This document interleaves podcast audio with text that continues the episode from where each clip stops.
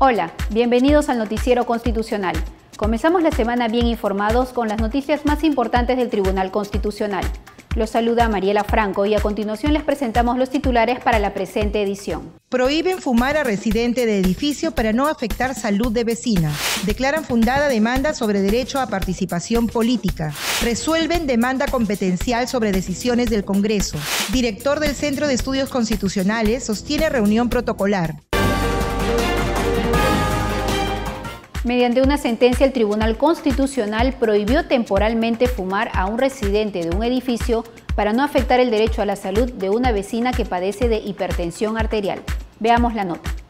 El Pleno del Tribunal Constitucional prohibió temporalmente a un residente de edificio fumar dentro de su departamento o en las áreas comunes próximas a su vivienda o a la del inmueble que ocupa su vecina, quien, por padecer de hipertensión arterial, su médico le había recomendado evitar la exposición al humo de cigarro. Así lo estableció la sentencia recaída en el expediente 3065-2018 PA-TC, proceso de amparo iniciado por las demandantes contra sus vecinos por haberse acreditado la vulneración del derecho a la salud y otros derechos constitucionales, debido a que una de las demandantes tiene la condición de hipertensa y era afectada por la exposición del humo del tabaco.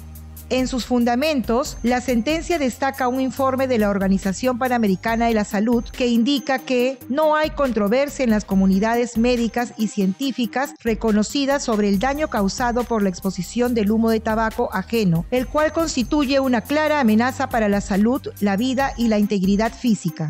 La sentencia considera también que conforme a la Organización Mundial de la Salud y la Ley 28.705 para la prevención y control de los riesgos del consumo del tabaco, existe la necesidad de proteger a la persona, la familia y la comunidad contra las consecuencias sanitarias, sociales, ambientales y económicas del consumo de tabaco y de la exposición al humo de tabaco, por lo que es necesario reducir dicho consumo y su exposición de manera continua y sustancial. Por vulnerarse el derecho de participación política, el Tribunal Constitucional declaró fundada una demanda de amparo interpuesta por una candidata al Congreso en las pasadas elecciones generales. Les tenemos el informe.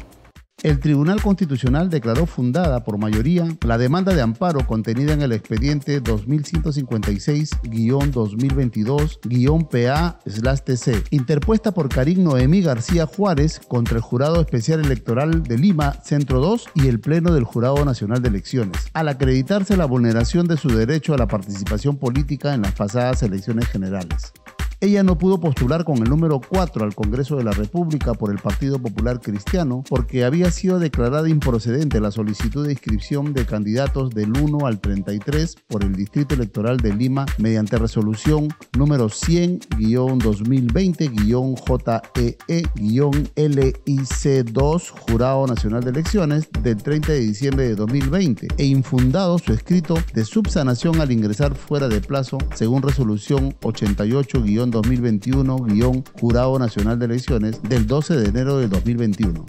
El colegiado advirtió que ambas resoluciones habían sido declaradas nulas por este tribunal en la sentencia emitida en el expediente 2728-2021-PA-TC, caso Aldana Padilla, por lo tanto ratificó que carecen de validez y efecto jurídico alguno.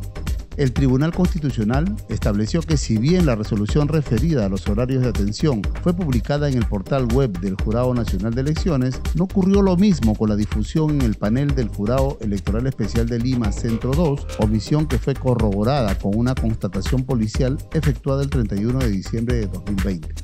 La sentencia exhorta al Jurado Nacional de Elecciones a que en lo sucesivo observe su propia normativa a efectos de garantizar el normal desarrollo de los procesos electorales y ejercitar su potestad reglamentaria de manera compatible con el máximo favorecimiento del derecho a la participación política de los ciudadanos a efectos de no volver a incurrir en las mismas conductas lesivas identificadas en el presente proceso. En su sesión de pleno del jueves 23 de febrero, el Tribunal Constitucional resolvió la demanda de conflicto competencial referida al control judicial de las decisiones del Congreso de la República. Les presentamos más detalles. El Tribunal Constitucional en su sesión de pleno resolvió la demanda de conflicto competencial que originó el expediente 3-2022-CC-TC, denominado caso del control judicial de las decisiones del Congreso de la República. En dicho proceso, el Congreso de la República cuestionó las resoluciones judiciales que impedían que el Congreso elija al defensor del pueblo, que ejerza control político sobre los altos funcionarios del Estado, presidente del Jurado Nacional de Elecciones, conforme al artículo 99 de la Constitución, y que emita leyes y o resoluciones legislativas conforme a los artículos 102.1 y 107 de la Constitución. De este modo, el Tribunal Constitucional resolvió 1 por mayoría de cinco votos, declarar fundada la demanda competencial planteada por el Congreso de la República contra el Poder Judicial. En consecuencia, nulas las resoluciones emitidas en el proceso de amparo que impedían seguir el procedimiento de designación del defensor del pueblo.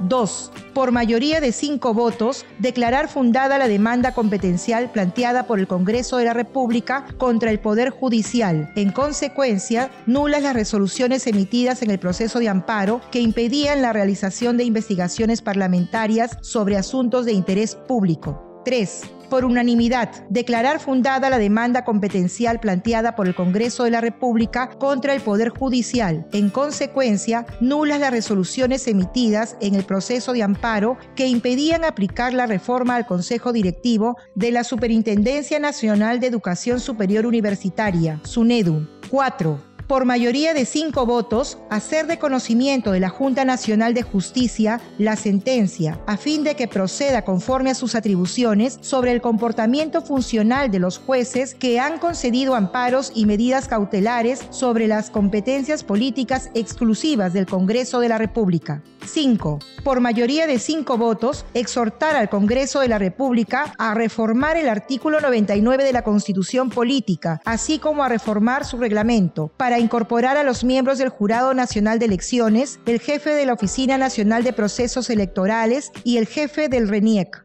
Las sentencias y los votos respectivos se publicarán en el portal web institucional y se notificarán en su oportunidad. Sobre este tema, el magistrado Gustavo Gutiérrez Tic se dio algunos alcances sobre lo decidido en la demanda competencial presentada por el Parlamento contra el Poder Judicial. Veamos la nota.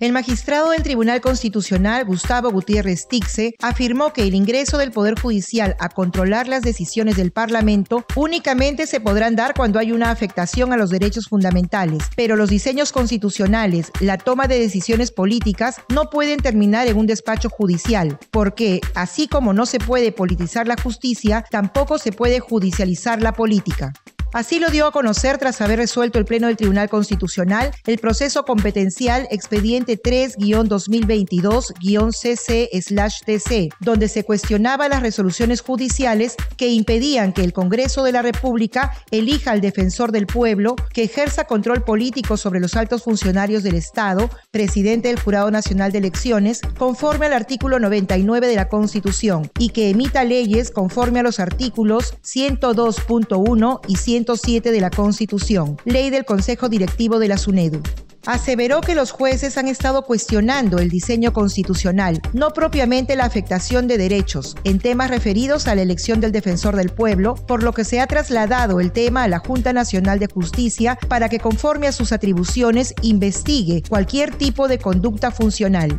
Sobre el particular, indicó que el juez no puede cuestionar un diseño que la Constitución ha implementado porque de lo contrario sería un político y el juez no es un político. Destacó que la decisión del Tribunal Constitucional es un derrotero para evitar la interferencia en las atribuciones del Parlamento y de este modo pueda cumplir su rol, tanto de control político como de selección de los altos dignatarios que la Constitución le ha asignado.